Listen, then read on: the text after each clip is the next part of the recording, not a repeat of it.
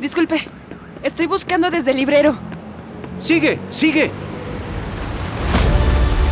Capitán Nemo, el mundo no precisa de nuevos continentes, sino de hombres nuevos. Beneficio reprochado, ofensa hecha. Uno para todos y todos para uno. La bravura siempre es respetada, incluso en un enemigo. Sigue, ale, ale. Gracias, D'Artagnan. Nada era del individuo, a no ser unos cuantos centímetros cúbicos dentro de su cráneo. El gran hermano es la concreción de que el partido se presenta al mundo. Su función es actuar como punta de mira para todo. Sigue ahora que puedes.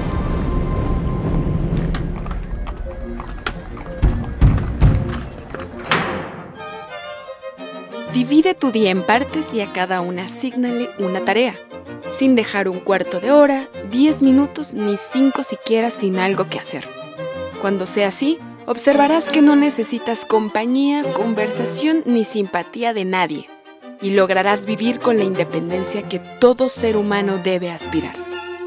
Gracias, señorita Jane Eyre. Sigue leyendo, sigue escuchando. Esto es Desde el Librero, un podcast de Librerías Gandhi. Bienvenidos, queridos lectores.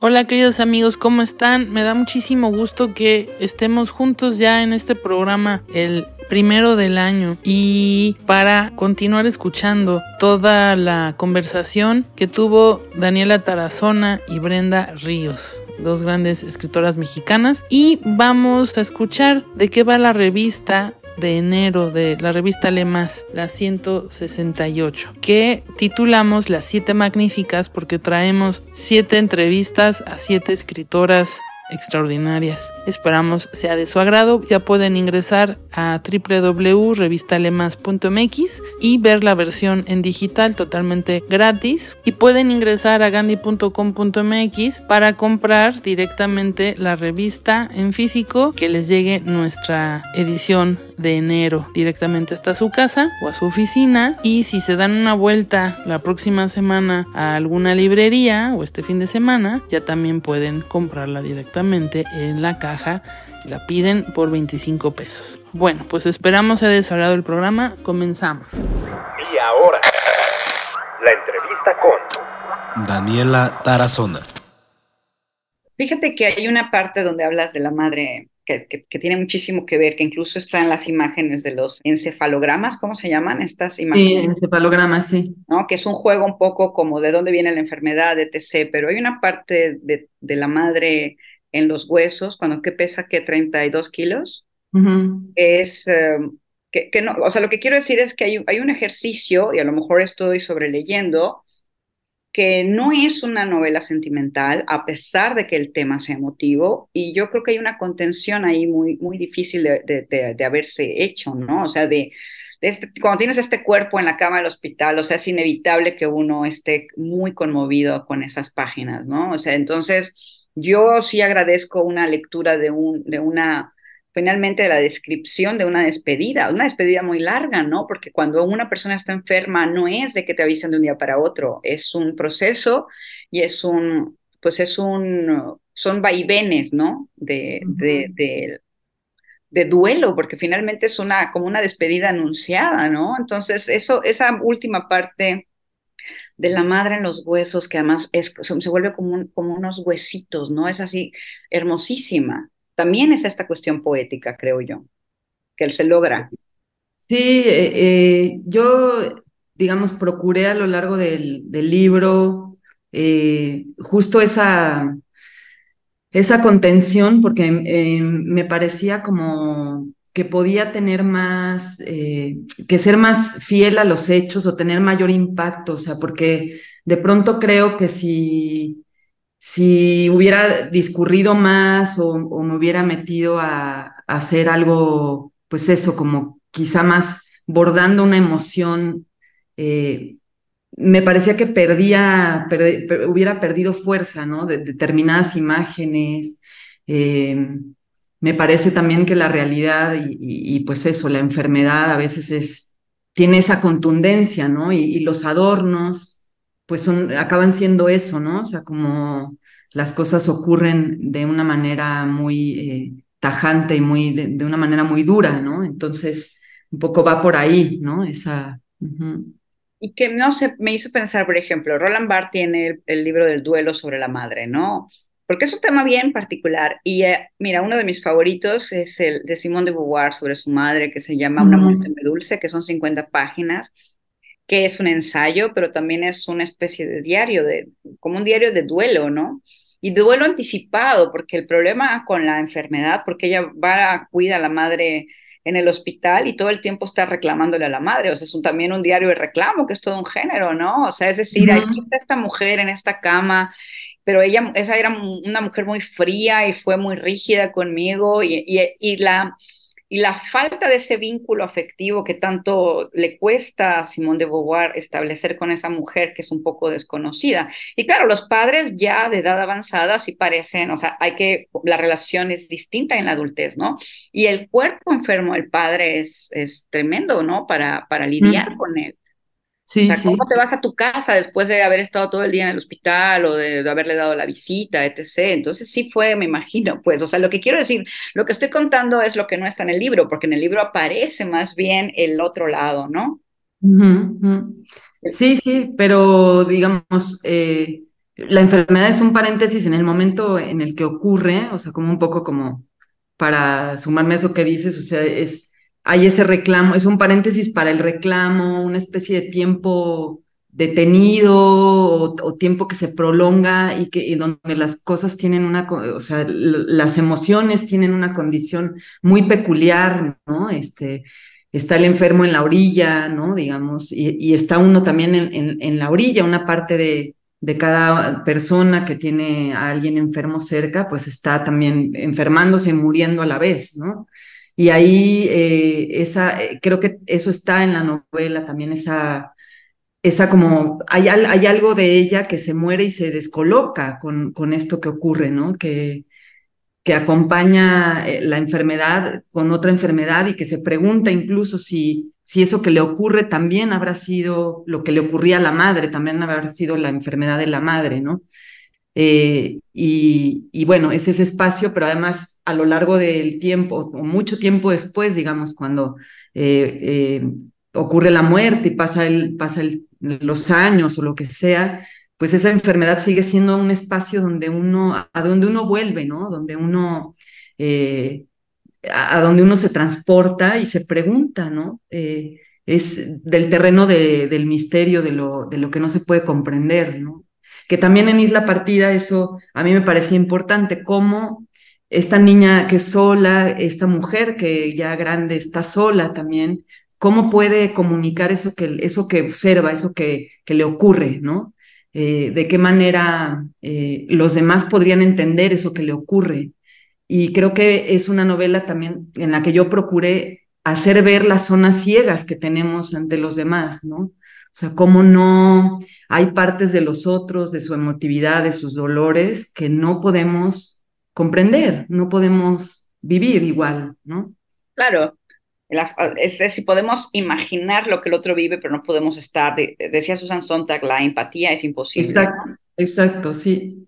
Y mírate, una de mis películas favoritas se llama Las invasiones bárbaras, ¿no? Que trata el tema del padre enfermo y el, y el hijo que regresa y lo no lo salva porque no hay manera de salvarlo, ¿no? Lo protege, que es una manera de, de, los últimos años, los últimos días de su vida, ¿no?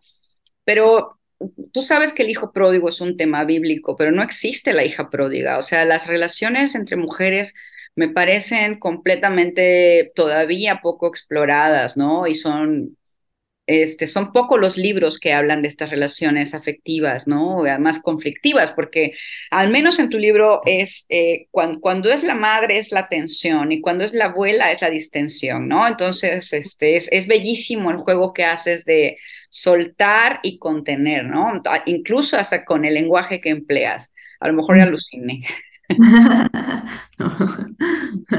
Sí, creo que hay este, em, bueno, para mí eso que dices ha sido motivo de, mi escritura, ¿no? Em, Es decir, tal vez en mi segunda novela no, no es tan evidente en El beso de la liebre esta genealogía de mujeres, o sea, digamos, o de otra manera ocurre, pero eh, ha sido algo que me ha inspirado profunda, o sea, desde hace muchos años.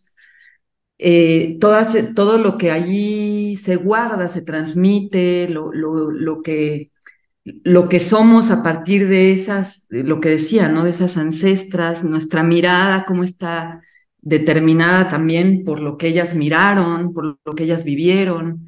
Y, y hay toda una transmisión allí que pues también ocurre de manera subterránea, ¿no? Este, una serie de secretos, por ejemplo, eso que de la amistad, las amistades de mi abuela, pues yo lo supe cuando mi abuela murió, ¿no? Lo supe por otra persona que ni conocía, que conocí eh, a partir de unas cartas de Unice Odio que él leyó y entonces me entregó este, una fotocopia de estas cartas y me dijo que, que si yo sabía que habían sido amigas también de Amparo Dávila y todo esto que aparece allí.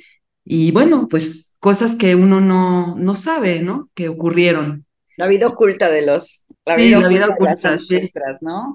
Y tengo, tengo otra, otra pregunta que me, que me encantaría conversar. Eh, ¿Cómo te ves tú en esta escritura un poco extraña, fragmentaria, abstracta, antilineal, ¿no? Con relación a tus contemporáneos o tus contemporáneas. cómo te sientes entre, entre ellos y ellas? Em, mm. ¿Te hallas, no te hallas? Pues no me hallo en general, o sea, en general, digamos, en otros aspectos de mi vida tampoco, ¿no? Creo que eh, a mí no, no se me da escribir de manera lineal, ¿no? No, o sea, ya además de, todo esto que, de una necesidad de cómo afrontar el, cómo afrontar el tema en Isla Partida, de, del pensamiento y todo eso, creo que no, no sería yo buena para construir, o sea, no sería una buena escritora de, una, de un texto lineal, ¿no? No, no iría por ahí. Y eh, creo que, bueno, que hay como mucha diversidad también en, la manera de aproximarse a, la escritura. En mi caso, eh, por ejemplo, tengo como un diálogo continuo o de un tiempo acá, de unos años para acá, con Cecilia Eudave, ¿no? Porque eh, hay algunos aspectos, creo, de nuestra escritura que tienen, que, tienen relación, ¿no? Que, que, son como cosas que se encuentran. Y, y, bueno, eso fue también a partir de, de un texto de una académica de la Universidad de Alicante que escribió sobre la literatura de lo inusual y ahí nos, nos mencionó y estudió nuestras obras, Carmen Alemani.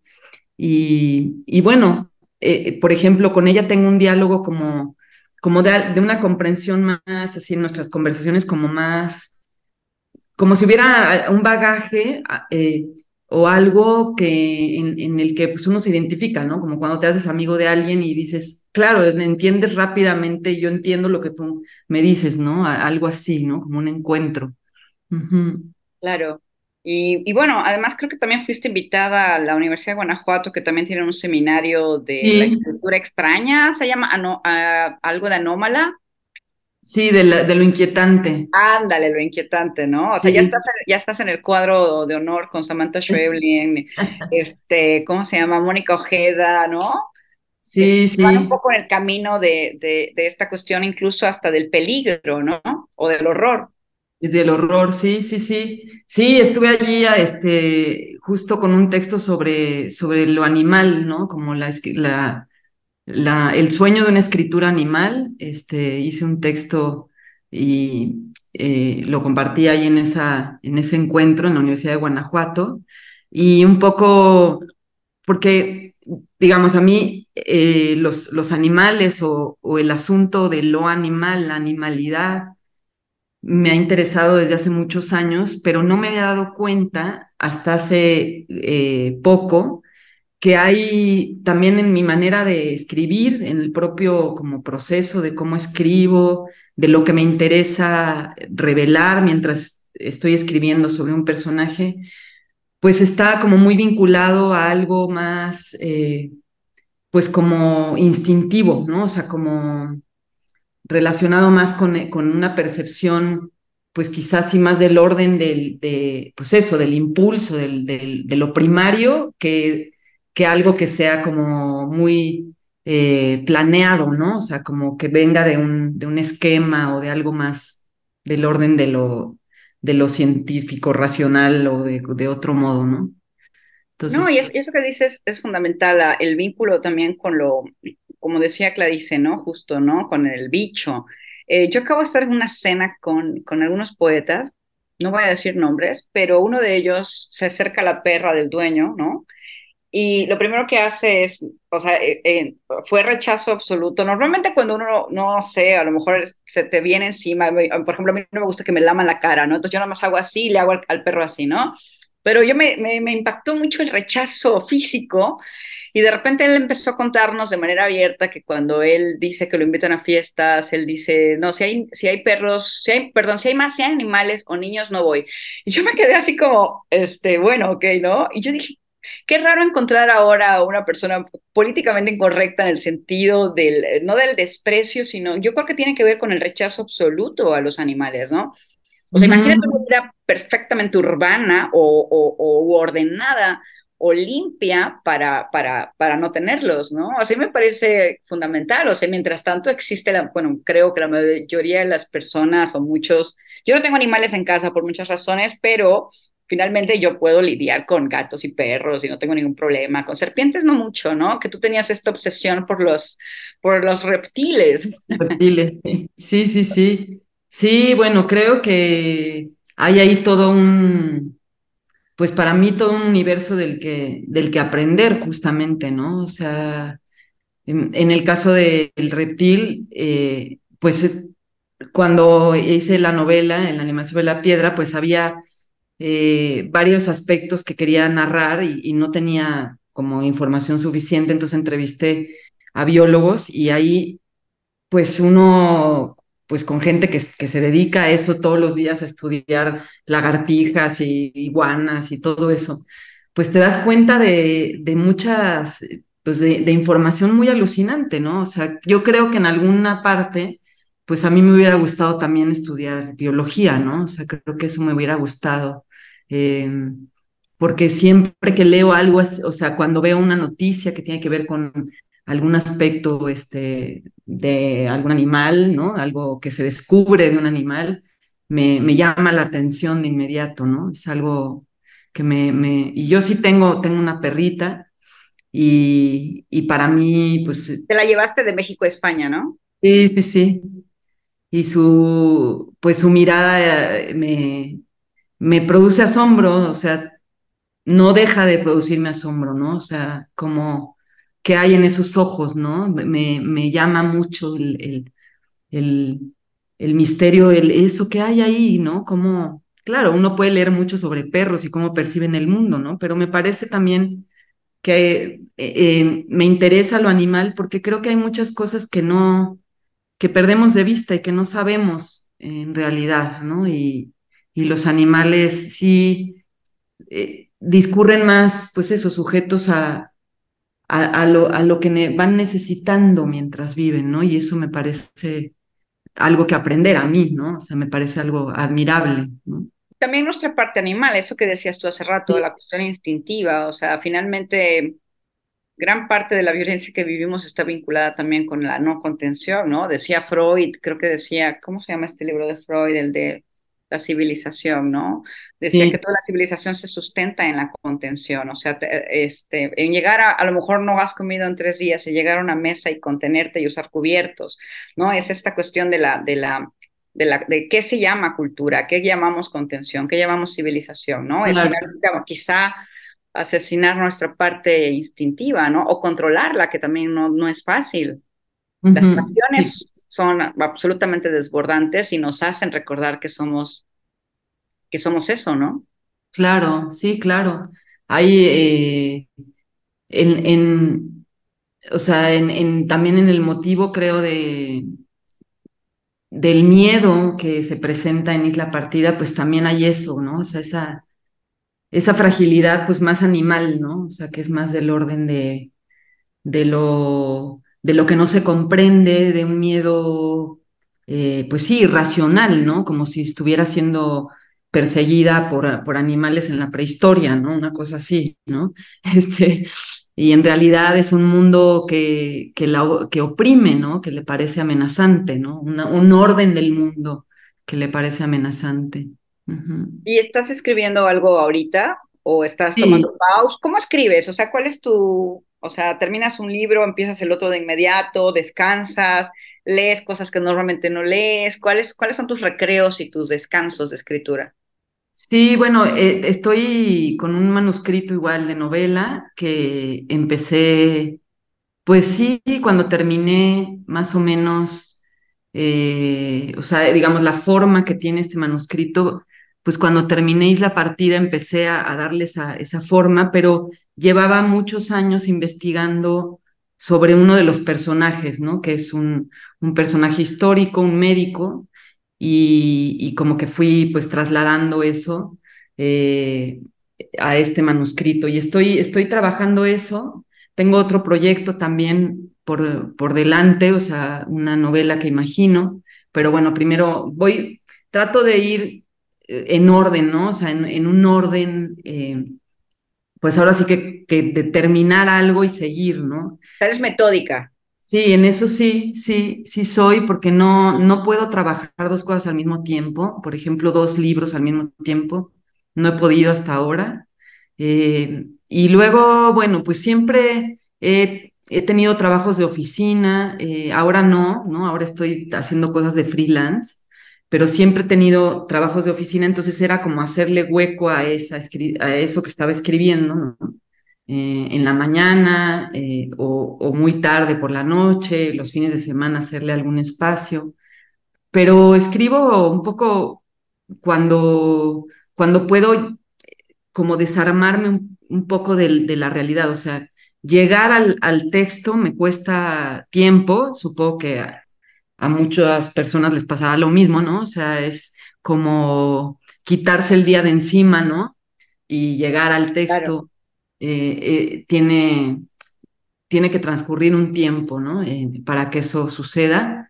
Y a veces cuando no estoy sobre el manuscrito tal cual escribiendo, pues sí estoy leyendo varias cosas que tienen que ver con el tema. Hago bastante investigación de los temas, de, leo como pues ensayos de, o sea, antropología, ensayos médicos, de, del médico este pues leí algunas biografías, y voy haciendo notas y luego tengo un cuaderno como para cada proyecto y voy como pues metiendo ahí más adelante, ¿no? Un poco de esa información, trasladándola a la ficción que estoy pensando en la imagen de la bata de la escritura, ¿no? Llegas a tu casa, te quitas todo y te pones la bata de la escritura, el mandil de la escritura, ¿no? Lo que aparezca para porque es un, eh, es un es un otro trabajo y además pues qué lujo que solo estás en este momento decidiendo qué hacer de freelance y a la vez pues trabajando en esto, ¿no? ¿Cuánto te lleva hacer un libro más o menos? ¿Uno o dos años?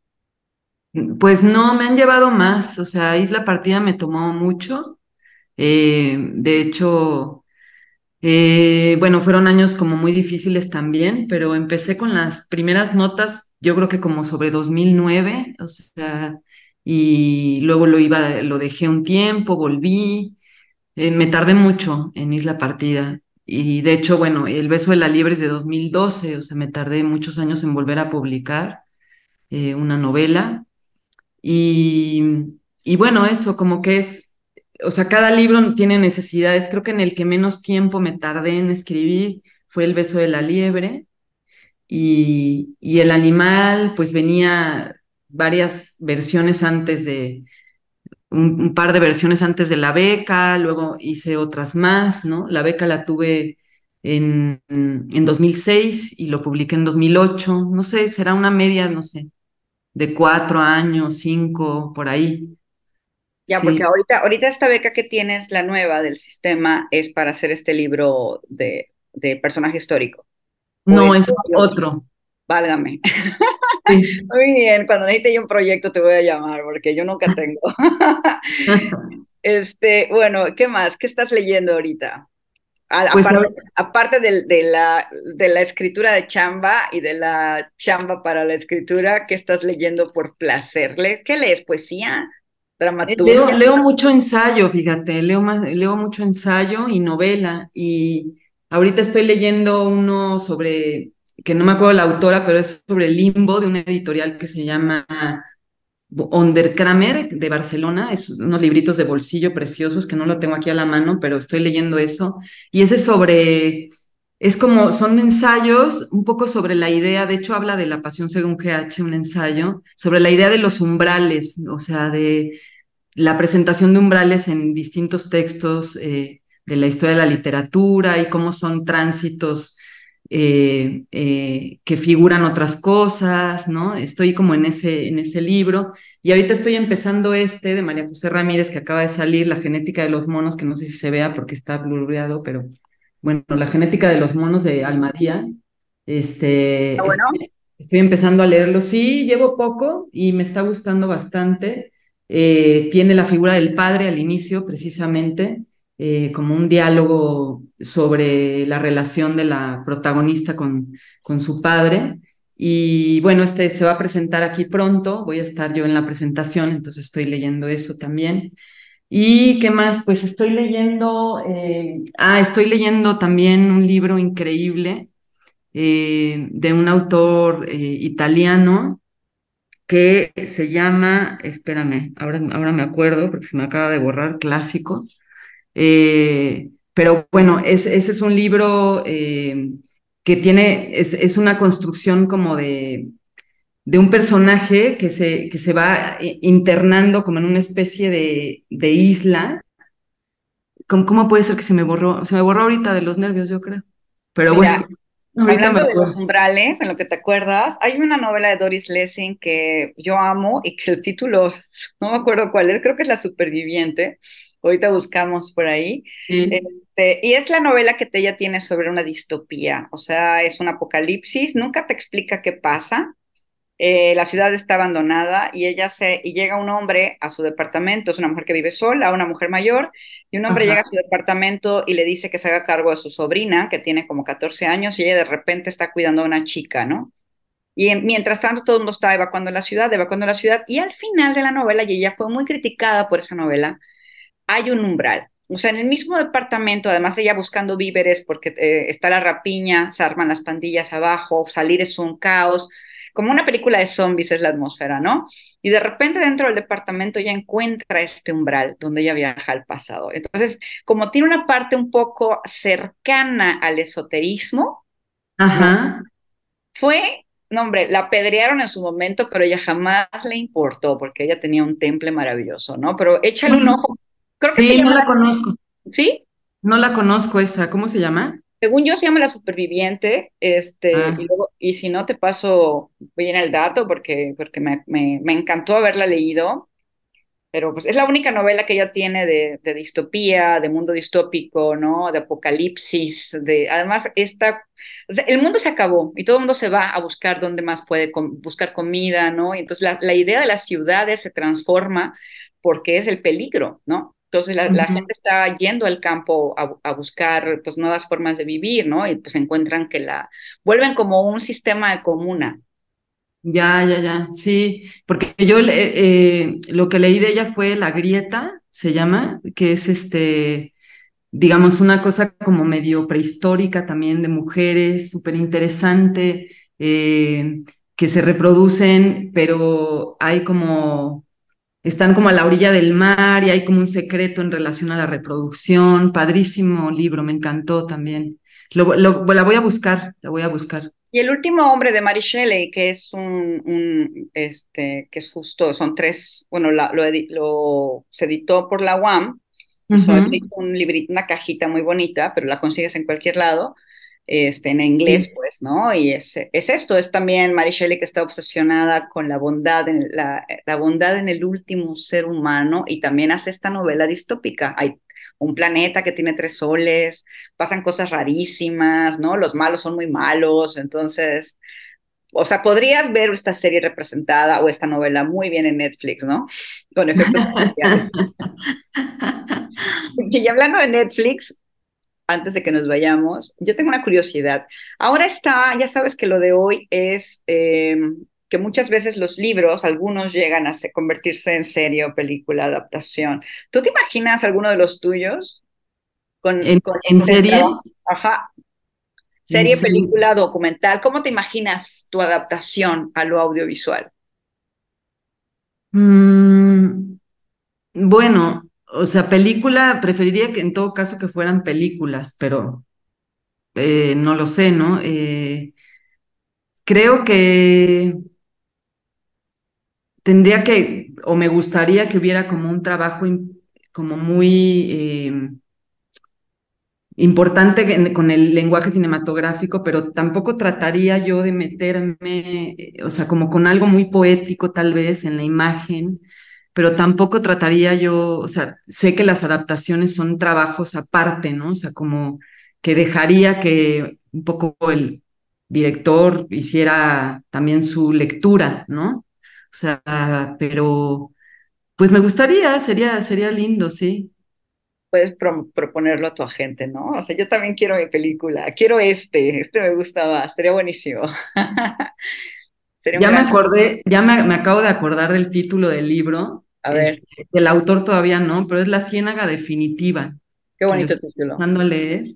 Y es este, este personaje que empieza a internarse en esa, en esa ciénaga, pero esa ciénaga es como, yo creo que te gustaría mucho, porque es como, tiene algo, digamos, podría hacerse alguna analogía con lo que ocurre con la, con la cucaracha en, en La Pasión según GH, como es como, la ciénaga es como todas las cosas, o sea, como una especie de volada mística de la condición humana, de la existencia, es fascinante. suena, mucho a Conrad, ¿no? Que para mí El corazón de las tinieblas es uno de mis libros favoritos. Este, ¿por qué no gana el hombre? o sea, big spoiler, no gana el, no gana el, el ser humano, ¿no? Este, pero, pero sí, lo voy a buscar entonces. Vale, pues no sé qué más. ¿Cuándo vienes a México? ¿Cuál es tu plan con el libro? ¿Vas a hacer gira mundial? con Isla Partida. Sí, bueno, Isla Partida salió en, en, acá en España en el primer semestre y acabo de estar en Buenos Aires y estuve promoviendo allá también, eh, igual con Almadía en los, en los dos países. Y, y bueno, eh, el año que viene saldrá en inglés, eh, en, en Deep Bellum, y, y bueno, pues ahí va, ahí va como sigue, sigue moviéndose. Y no sé, este, no tengo como muy claro todavía cuándo iré a México, pero espero que pronto, o sea, espero, ojalá sea a principios de, de año, estaré un rato por allá, ya te, te avisaré. Y, y bueno, pues en esas estoy y, y, ahora quiero en diciembre, o sea, noviembre y diciembre, quiero ocuparlos justo para para volver al manuscrito este que te comentaba de, del médico y, y ya darle una, una revisión como cercana a su, a su final, espero. Bueno, pues entonces esperaremos las novedades y demás. Muchísimas gracias, Daniela, por tu tiempo. Ha sido una charla fantástica y les agradezco a todos los que nos escucharon y nos vieron aquí desde el librero y gracias a la revista Lee Más. Y bueno, estamos en comunicación. Mil gracias. Gracias a ti, Brenda. Un abrazo. Lemas es la revista oficial de librerías Gandhi, la cual la puedes adquirir en todas nuestras librerías a nivel nacional. No te olvides además que si ese mes se te fue comprar un número o quieres otro ejemplar, puedes ingresar en revistalemas.mx o gandhi.com.mx para adquirir los números anteriores por 25 pesitos. En este comienzo de año, brindamos y comimos uvas deseando acompañar sus lecturas durante mucho tiempo más. Esperamos que este 2024 nos traiga más descubrimientos literarios y más ideas que compartir. En este número, el 168 de Lee Más, nos entusiasma presentarles las entrevistas a siete talentosas escritoras con quienes tuvimos el honor de platicar. Cada una de ellas incursiona en estilos narrativos y temáticas que nos dejaron fascinados, así que quisimos que este comienzo estuviera marcado por la emoción del encuentro.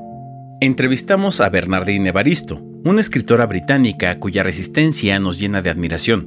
Creció entre casas de acogida y grupos de teatro, en condiciones de marginalidad que decidió tomar para darnos una muestra de verdadera creatividad. Aquella que proviene de las perspectivas del mundo que desconocemos porque se les ha silenciado durante siglos. Evaristo se convirtió en la primera autora afrodescendiente en obtener el premio Booker en 2019. Ahora, desde otro punto, nos cuenta su experiencia. En estas páginas también encontrarás las palabras de Elvira Lindo, una escritora española multifacética cuya novela En la boca del lobo está dedicada a todas aquellas personas que vivieron cierto abandono en la infancia, pero que ahora pueden hacer las paces con el pasado y cuidar de sí mismas. No puedes perderte nuestra entrevista a una de las escritoras de ciencia ficción contemporáneas más reconocidas, la mismísima B. E. Schwab, quien nos contó acerca de su última trilogía, ni la conversación que tuvimos con la autora Esther Sanz, cuyas páginas lograron conectarnos con nuestro yo adolescente. Otra narradora impresionante, aclamada por los lectores, es Julia Quinn, cuya serie de novelas Bridgerton es la base de la exitosa serie de televisión homónima. Ella nos platicó acerca de los personajes femeninos. En cuanto a fama, no se queda atrás la novelista Alice Kellen, quien nos recuerda mediante sus libros lo impredecible que resulta la vida. Además, les presentamos a una escritora colombiana que triunfa en las librerías y en las redes sociales gracias a su exploración de las emociones, Amalia Andrade. Consigue este número en librerías Gandhi, gandhi.com.mx y revistalemas.mx y esperamos que este 2024 nos augure grandes descubrimientos. ¡Feliz Año Nuevo, lectores! A continuación te presentamos Retornados, de Julio Rojas. Ya lo puedes encontrar en nuestras librerías. Con el fin de buscar en Marte un nuevo hogar para el ser humano, 136 personas son enviadas al planeta rojo en la expedición científica llamada Mars Prima. Cuando han pasado 254 días desde su llegada, de pronto se ven en la necesidad de huir para salvar su vida. ¿Ha sentido el llamado? Soy un objeto de exhibición, Román. ¿Se comunican entre ustedes? El espacio no tiene respuesta. ¿Qué sabes del retornado 19? Solo tiene preguntas. Todos especulan. Ese día había estallado una tormenta. cosas estúpidas. ¿Ha sentido el llamado? Puedes describir para qué volviste millones de años. ¿Qué pasó realmente? Una M de Tú no nos. ¿Qué cosas has podido conocer? No podía. ¿Qué pasó arriba? No, fue como si le hubiera puesto una letra que no El planeta entero está ocupado de sus Espacio, ¿qué habitantes. ¿Qué pasó realmente? Pasó el mar. La espiral, Román.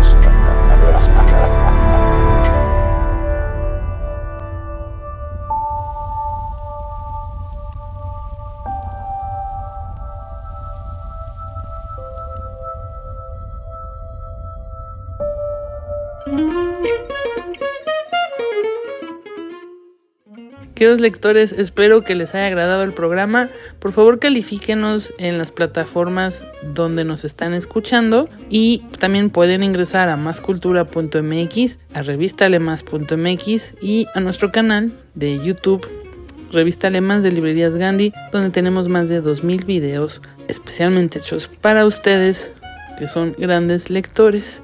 Muchísimas gracias, nos escuchamos la próxima semana.